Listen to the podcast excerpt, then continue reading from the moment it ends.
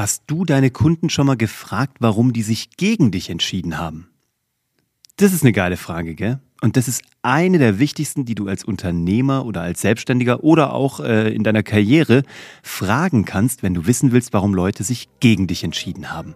Warum du die dann trotzdem noch als Kunde gewinnen kannst und warum das eine Vervielfachung deines Umsatzes bedeuten kann. All das erzähle ich dir direkt nach dem Intro.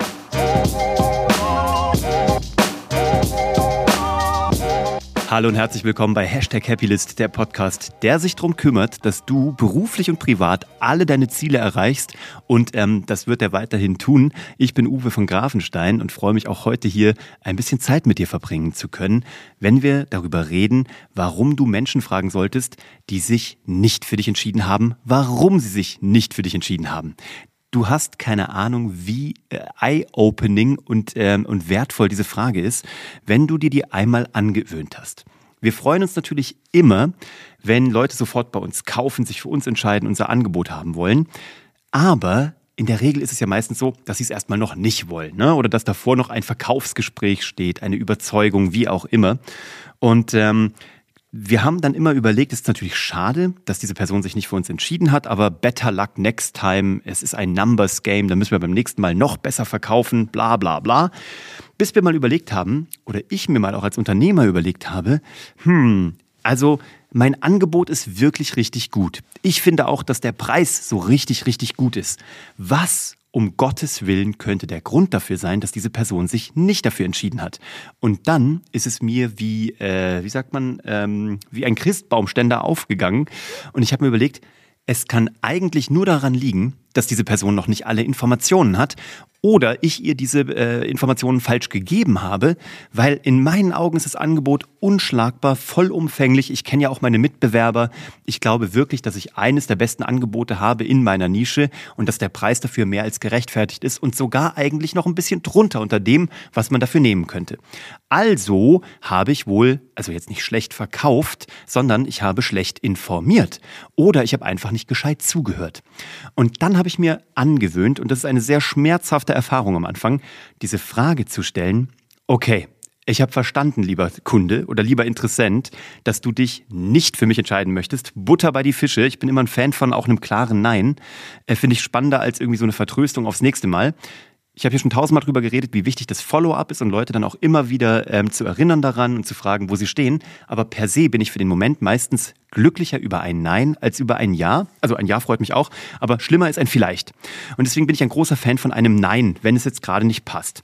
Weil dann kann ich diese Person erstmal ad acta legen, mich in drei Monaten wieder melden, weil jedes Follow-up natürlich auch Zeit, Geld und Energie kostet. So. Und wenn ich jetzt aber merke, diese Person will wirklich nicht bei mir kaufen, dann, ähm, dann habe ich diese Frage gestellt, was habe ich dir nicht erzählt oder was war der Grund, dass du dich dagegen entschieden hast? Es ist fair enough, ich habe das verstanden, ich will dich jetzt hier auch gar nicht irgendwie rumkriegen, aber ich möchte besser werden, lieber Interessent, und deswegen möchte ich wissen, was hat dich am Ende dazu äh, gebracht, das sozusagen bei mir nicht zu kaufen? Und dann kommen die echten Antworten in der Regel. Die Leute sind erstmal komplett baff, weil diese Frage bekommen sie nie. Und was passiert da? Die erzählen dir, was sie am liebsten gehört hätten. Und das Spannende ist, in 90 Prozent der Fälle ist das, was die mir dann sagen, etwas, was ich anbiete, aber ich nicht aktiv gesagt habe. Warum? Weil ich immer in dieser Sendermentalität bin, ne? Sender und Empfänger. Und ich als Anbieter bin ja meistens so in der Sender-Situation. Ähm, das heißt, ich stelle natürlich im Vertrieb auch Fragen und äh, will wissen, ein, ein Bedürfnis ergründen. Aber ganz häufig habe ich schon so eine Idee, wo ein Gespräch hinläuft. Und das ist das Spannende übrigens an dieser Stelle. Das ist für alles anwendbar nicht nur fürs Geschäftliche, sondern auch für jede zwischenmenschliche private Kommunikation. Wenn du schon immer denkst, wo ein Gespräch hingeht, dann wird sich das wahrscheinlich irgendwann verfestigen und du wirst diesen ausgetretenen Pfad nicht mehr so richtig gut verlassen können. Wenn du aber offen bleibst und zuhörst und weiterhin Fragen stellst, ja, dann wirst du merken, dass diese Gespräche, die du führst, sehr viel besser werden und die Verhandlungen auch im Privaten, vielleicht mit deinen Kindern, mit deinem Partner, mit deiner Partnerin, dass die immer besser werden und immer besser als Win-Win am Ende des Tages ausgehen. Deswegen, wenn ich den Menschen diese Frage stelle, woran hat es gelegen, plötzlich öffnen die sich und der Druck ist raus. Der Verkaufsdruck ist weg, dieser Rechtfertigungsdruck ist weg, dieses Vorsichtigsein, dieser Eierschalentanz, dieses Umeinander herumtänzeln ist vorbei. Und dann erzählen die Dinge, die ich meistens im Angebot habe, die ich richtig stellen kann. Und weißt du, was dann passiert? Zwei Dinge.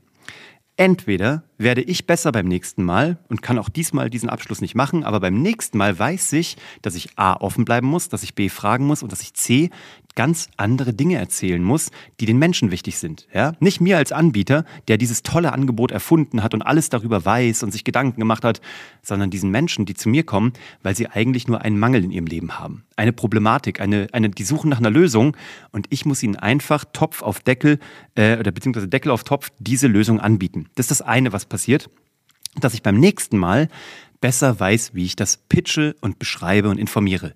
Das Zweite, was passiert ist, und das passiert super oft, die Leute geben mir die Möglichkeit nachzubessern. Ja, weil sie ja gesagt haben, das und das und das haben sie nicht gesagt, das und das und das hat mir gefehlt oder das hatte ich mir anders vorgestellt.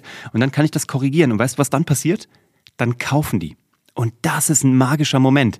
Menschen, die im Grunde genommen schon längst den Hut genommen haben und gesagt haben, ich bin raus, äh, das wird hier nichts mehr. Und ich habe die eigentlich auch abgehakt unter, oh Gott, nach drei, vier Monaten melde ich mich nochmal. Plötzlich sind wir wieder im Gespräch, die fühlen sich gesehen, die fühlen sich gewertschätzt, die fühlen, dass mir ihre Meinung wichtig ist und ihr Problem am Herzen liegt und sie bekommen von mir gleich eine passende Lösung. Und dann sagen die, okay, ich habe es mir doch nochmal anders überlegt, ich bin dabei. Und das möchte ich dir heute mitgeben. Wenn du zukünftig verhandelst, im Privaten, im Geschäftlichen, wenn du etwas pitcht oder anbietet oder äh, anbietest oder beschreibst, probier wirklich die Kappe des Senders abzuziehen und die Kappe des Empfängers aufzuziehen, um mal zu überlegen, was biete ich da eigentlich wirklich an? Was ist die Lösung, die ich habe? Und erzähle ich die schon so einfach und so simpel und so bildhaft wie möglich. Weil, das ist ein Fakt, Menschen kaufen nicht die faktisch beste Lösung für sich, sie kaufen die Lösung, die sie am schnellsten und am besten verstehen. Und wenn du derjenige bist oder diejenige, die immer am besten erklärt, am besten aufklärt, am besten beschreiben kann und die Lösung sozusagen präsentieren kann, nicht das Produkt, sondern die Transformation, die Weiterentwicklung, die Lösung, dann wirst du immer gewinnen. Dann bist du sozusagen der Apple unter den Anbietern, weil du einfach einfacher bist, simpler bist, schneller verstehbar bist. Das ist mein Input, den ich dir heute mitgeben möchte. Wenn du jemanden kennst, der auch zukünftig noch besser verhandeln und präsentieren und pitchen will, ähm, dann leite doch diese Episode gerne weiter. Lass gerne auch eine Bewertung da. Und hier gibt's noch viele hundert weitere Episoden bei Hashtag Happylist. Die findest du überall, wo man Podcasts hören kann oder auf happylist.com www.ecom.de. Ich wünsche dir tolle Tage, hab einen schönen Start in die neue Woche. Ich freue mich auf dein Feedback dazu. Wenn du einen äh, Hack hast beim Präsentieren, beim Verkaufen, schreib mir. Du findest mich überall, wo man Uwe von Grafenstein in irgendwelche Suchfelder eingeben kann. Und ich freue mich ähm, auf deine Erfolge. Bis zum nächsten Mal. Mach's gut. Ciao.